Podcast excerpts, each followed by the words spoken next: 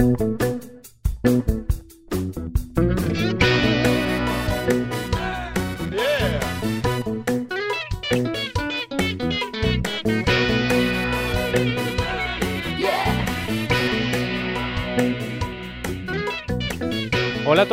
bienvenidos a un programa más del podcast Una Casa sobre el Mar, patrocinado por Lombia Capital.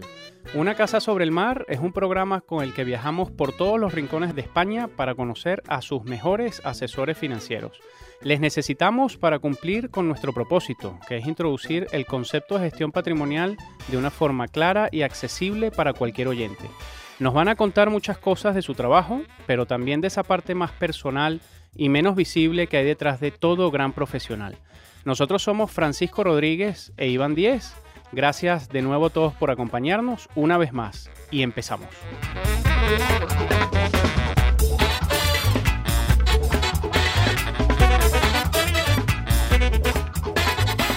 ¿Qué tal amigo? ¿Cómo estás? Pues estupendamente, estupendamente, muy contento porque la semana pasada lanzamos nuestro canal de Instagram, así que invito a todos nuestros oyentes y por supuesto a nuestra invitada de hoy a que se hagan seguidores nuestros. Y por supuesto, como bien sabes, seguimos a tope con la preparación de nuestro evento en abril, en el que reuniremos a muchísimos asesores financieros de todos los rincones de España. Así es, eso tiene una pinta impresionante. Eh, ya daremos más detalles más adelante. Ya contamos con Twitter, LinkedIn, Instagram, eh, distintas vías para que nos sigan nuestros oyentes y efectivamente, eh, Iván, en abril vamos a reunir a muchos amigos, asesores de la industria en un evento que estamos seguros que no olvidarán. Pero bueno, ya iremos dando más detalles en los próximos programas. Hoy tenemos el gusto de charlar con una gran profesional del asesoramiento financiero en España. Ella es Maite García González. Sí, Maite nació en Pamplona, ciudad en la que estudió la diplomatura de Ciencias Empresariales en la, en la Universidad Pública de Navarra. Y desde el año 2007, hace 15 años, que está dedicada al asesoramiento financiero en España.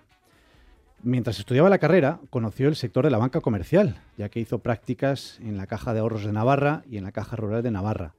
Ha trabajado en la Asociación Navarra de Empresarios del Transporte, ANET, donde tuvo la oportunidad de conocer ampliamente el sector y las empresas navarras dedicadas tanto al transporte de mercancías por carretera como el transporte de viajeros. En ese momento le surgió la posibilidad de venir a Madrid y comenzar a trabajar en el sector de la banca privada, concretamente en Banco Madrid, en el año 2007. Dice Maite que conoció el sector gracias a sus dos grandes mentores, Enrique Feito y José Parra, con los que a día de hoy sigue trabajando mano a mano. Con ellos, Maite ha cambiado de entidades bancarias y ha conocido a grandes profesionales. Ha estado en Banco Madrid, Inversis, Bankia Banca Privada y ahora en Antbank, entidad a la que se unió en septiembre del año pasado. Hola Maite, nos alegramos muchísimo de tenerte además en el estudio con nosotros yo personalmente, como te decía al principio, tengo muchas ganas de conocerte porque hasta hoy no había tenido el placer. Así que, ¿qué tal estás, Maite?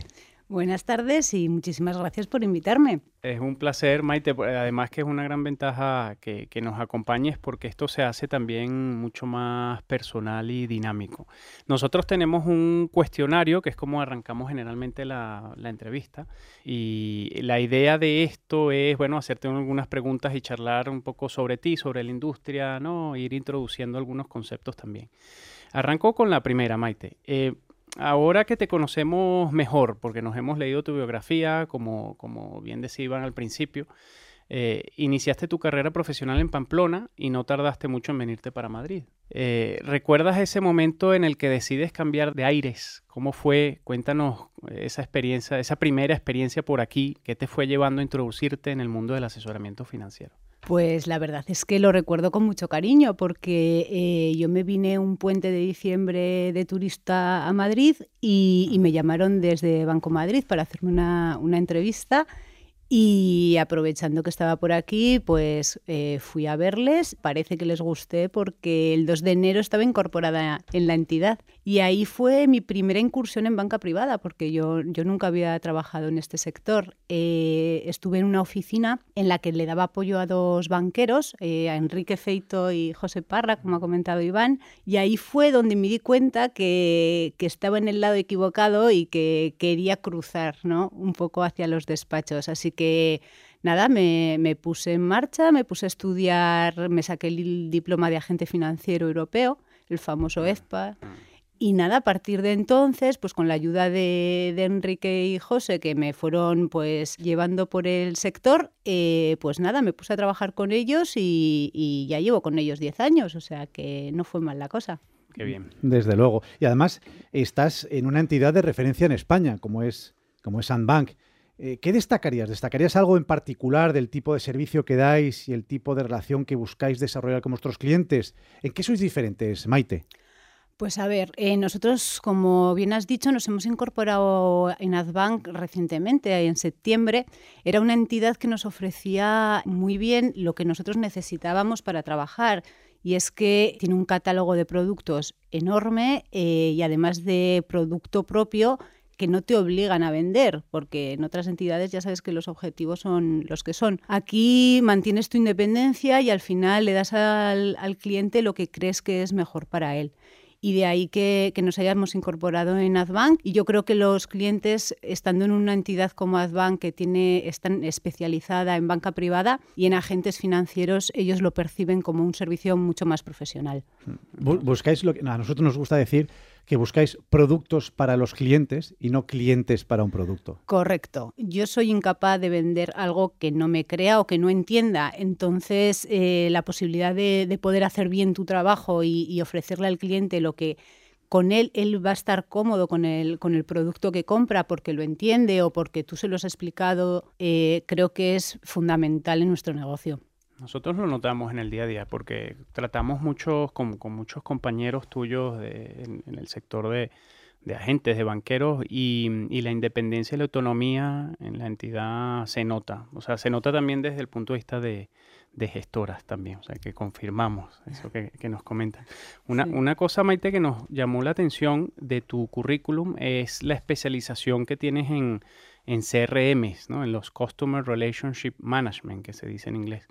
O sea, la gestión desde un punto de vista global de las relaciones con, los clientes, que ah, sería interesante saber si mm, tenéis muchos clientes fuera o, todos son españoles. Pero, pero en línea con la pregunta que quería hacerte es, eh, ¿eso exigirá realizar un esfuerzo especial por ponerte en la piel de quienes reciben vuestros servicios? ¿Qué tipo de cosas aprendes cuando te miras a través del ojo de tu cliente? Pues mira, eh, a nosotros es que nos gusta dar un servicio global a, nuestros clientes. No concebimos un cliente que es una parte patrimonial, la parte empresarial. Para nosotros el cliente es un, es un todo. Entonces lo ponemos en el centro y todo gira alrededor de él. Entonces, este tipo de trabajo lo que te conlleva es pues escuchar mucho al cliente, estar mucho con él, saber cuál es su tolerancia al riesgo, en qué estado de su vida se encuentra, porque claro, no es lo mismo un chico joven que tiene mucho dinero porque patrimonialmente su familia lo ha tenido o una persona que ya está pensando en una jubilación o quizás una donar a sus hijos una parte del patrimonio. Eh, hay que escucharles mucho y ellos tienen también claro lo que quieren, entonces eh, te, ayudan, te ayudan mucho a, saber un poco cómo gestionarles el día a día. Y luego, claro, pues este servicio global pues te lleva a vigilar que todos los apuntes de su cuenta vaya bien, mm, ver que su cartera eh, esté bien orientada a su perfil o, en algún momento determinado adelantarte y contarle una inversión que sabes que le va a gustar y que y la que la tienes en el radar. Es un trabajo pues que es muy exigente, pero la verdad es que pues es muy satisfactorio cuando ellos están contentos con tu servicio y te eligen al final a ti y te dan su confianza. Entonces, yo he de decir además que de mis clientes aprendo muchísimo todos los días, entonces nos ayuda a crecer a todos, ¿no? Personal y profesionalmente. Es recíproco. Sí. Sin duda. Vamos a entrar un poco en materia de, lo que está ocurriendo este inicio de año, Maite, en los mercados. Eh, estamos viendo algunos factores macro como la inflación, la normalización de los tipos de interés, está generando una mayor volatilidad, que por otro, por otro, por otro lado es algo normal. Eh, cuando la gente dice que hay volatilidad en los mercados, siempre decimos, bueno, es que, es que eso es lo normal. Lo anormal es que no haya volatilidad. Pero bueno, en este tipo de, mercados, en este tipo de periodos, eh, ¿qué, hacéis los asesores en particular? Porque la gente se empieza a poner nerviosa. ¿Cuál es, según tu opinión, el, rol vuestro, el rol del asesor financiero ante una situación como la actual, donde hay volatilidad, movimientos tan bruscos y los clientes se ponen nerviosos. Pues sí, la verdad es que estamos teniendo un comienzo de año complicado. O sea, todos sabíamos que iba a haber inflación, pero claro, no sabíamos que íbamos a llegar a estos niveles. En Estados Unidos eh, están unos niveles que no se veían desde los 80. La normalización de los tipos de interés, por un lado, pues es muy buena, pues porque el sector bancario está muy resentido con todos los tipos en negativo que hemos tenido, pero eh, esto también te da oportunidades pues, de cambiar las carteras, pues todos los asesores a primeros de año eh, vemos un poco la estrategia que vamos a seguir este año, por dónde creemos que van a ir los mercados. Y entonces, pues en estos momentos, pues claro, pues a lo mejor tus carteras eh, tienen un carácter más growth y, y, pues con los tipos de interés repuntando, pues te tienes que ir hacia compañías que generen más flujos de caja, tienes que ver un poco, pues vislumbrar un poco el futuro, pero claro, en estos momentos tan volátiles, yo no soy partidaria de poner a moverme las carteras, pues porque el mercado no te va a dar la opción de adelantarte a sus movimientos. Entonces, como dice nuestro amigo Warren Buffett, el, mayor enemigo de, la rentabilidad es la propia persona que no, no, mm. lleva a cabo sus inversiones como quiere y, es muy importante la paciencia. En estos momentos los asesores lo que tenemos que hacer es coger el teléfono, llamar a los clientes, los que son más aversos al, al riesgo y sabes que a lo mejor están sufriendo más, pues llamarles, tranquilizarles, contarles qué vas a hacer o cuál es lo que tú crees que es mejor para él. Y, bueno, nosotros siempre decimos que nosotros estamos aquí para que tú duermas tranquilo y te olvides de la pata financiera y, de inversión. Así que es un poco la tarea que tenemos ahora por delante. Sois eh, sus asesores psicólogos, asesores barra psicólogos, sobre todo en estos momentos. Hombre, claro. Sin duda. Maite, sabes, ya, ya para, cerrar esta sección, te queríamos preguntar, sabes que nosotros en Lombia Capital somos especialistas en analizar y seleccionar modelos de negocio de pequeñas y medianas compañías en Europa desde hace ya más de, de 15 años que gestiona nuestro equipo. Eh, nos hemos dado cuenta que en España, a través de todas estas iniciativas de, de formación, ¿no? en la que seguramente estás involucrada porque formas parte de la industria, Mm, venimos hablando mucho sobre la importancia, oye, y, las ventajas de una clase de activo como esta. Y lo que notamos también es que fuera de España juegan un rol estructural en las carteras de muchos inversores. ¿no? En España empezamos a ver poco a poco cómo empieza también a ganar cuota. Em, ¿qué, nos falta en, España para seguir incorporándolas o, qué crees que puedan ser las principales barreras de la, de la categoría? Eh, mira, yo creo que es que deberían ser una parte estructural de las carteras. O sea, las pequeñas y medianas compañías al final son las que mueven la economía, el día a día.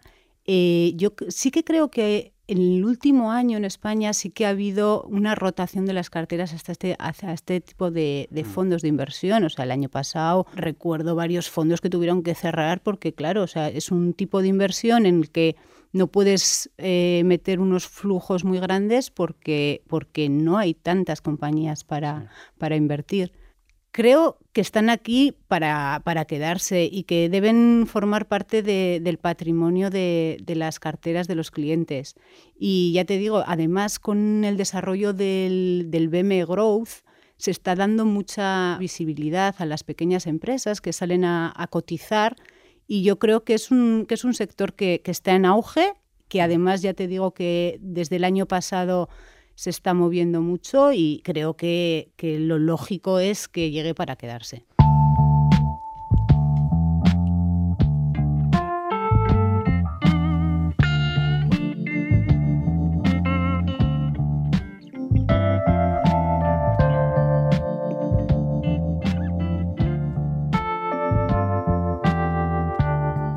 Bueno, Maite, pues llega el momento eh, que, también nos gusta mucho porque ya empezamos a entrar en la parte de formación.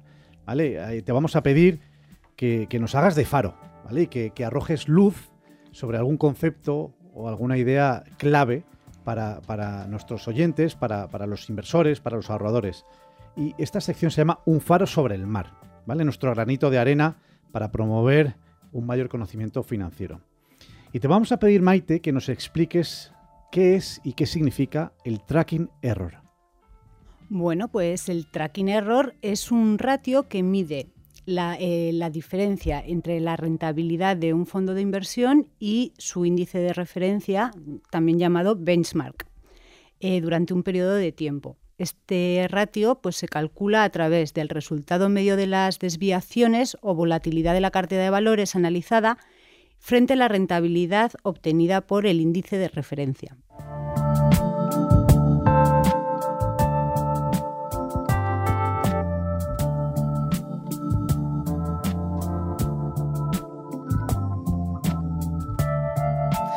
Bueno, Maite, mira, eh, ahora entramos en el rincón más relajado de nuestra casa.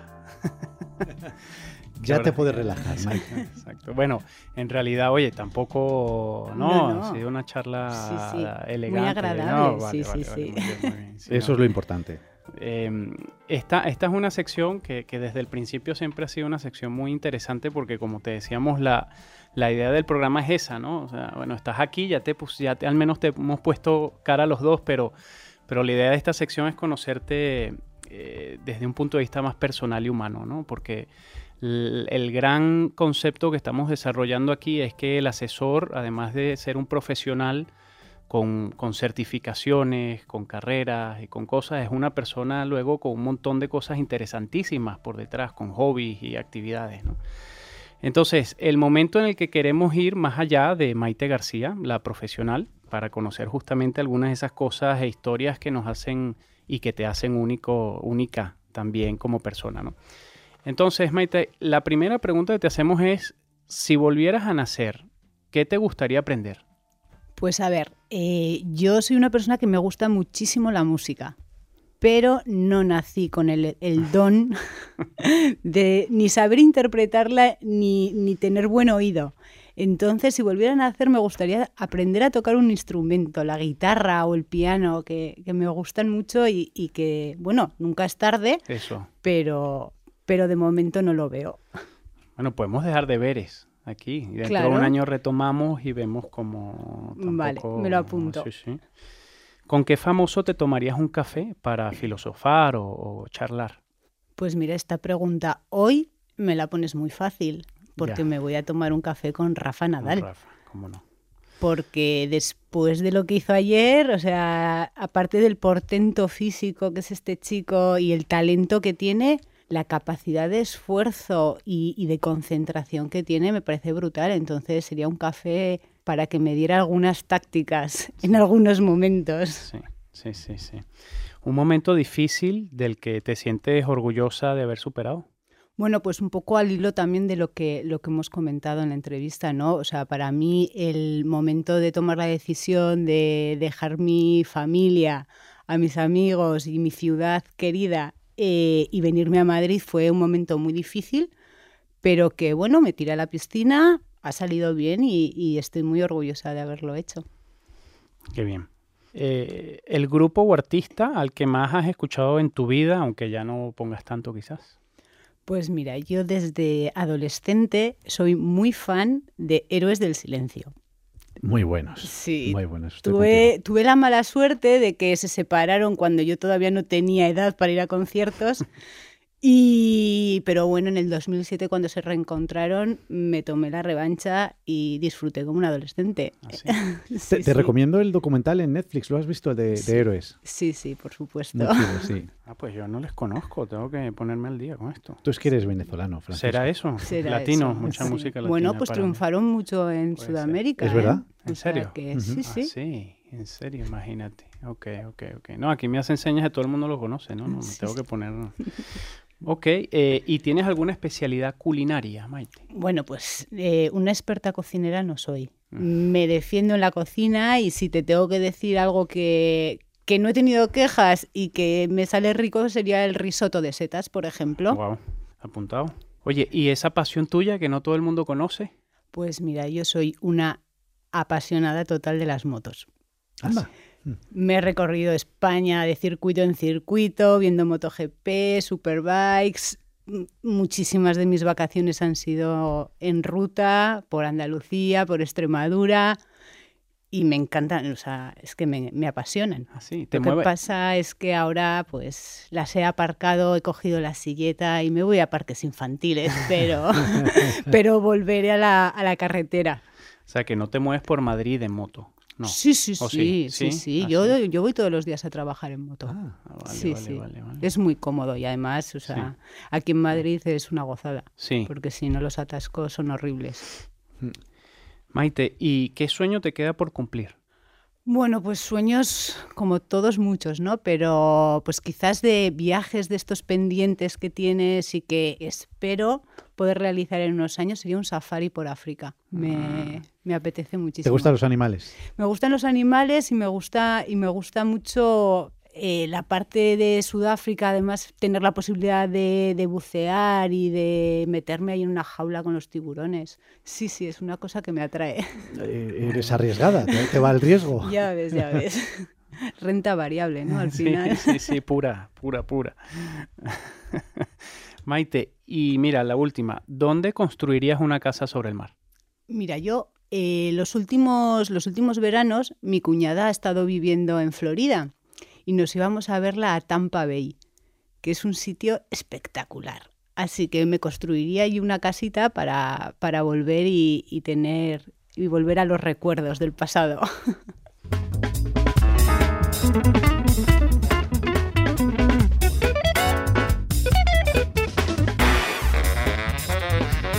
Maite, muchas gracias, la verdad. Ha sido un placer. Has participado con nosotros y además te has acercado al estudio. Te lo agradecemos doble.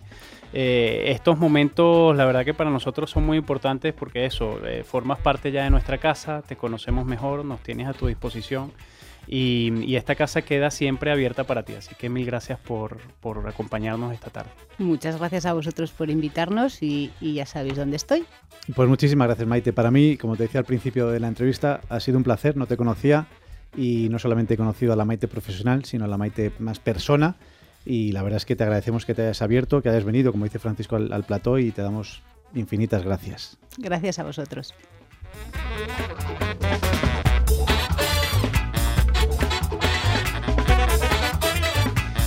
Así continuamos con esta nueva travesía de nuestro podcast Una casa sobre el mar, un espacio producido y realizado por Lombia Capital, una visión a largo plazo de la inversión. Seguiremos intentando ayudar a tomar decisiones inteligentes acompañados del ruido de las olas y la brisa marina. Nos pueden encontrar en iTunes, iBox, Spotify y otras plataformas de podcast.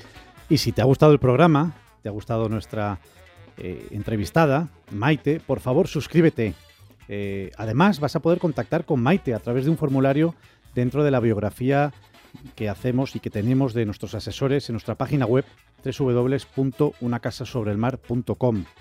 Y también, como decíamos al principio del programa, nos podéis seguir, haceros amigos nuestros en Twitter, arroba en Instagram, en LinkedIn, Una Casa Sobre el Mar. Gracias de nuevo a todos nuestros oyentes y seguidores por vuestra confianza. Vosotros también formáis parte activa de esta casa. Nos seguimos escuchando y hasta la próxima.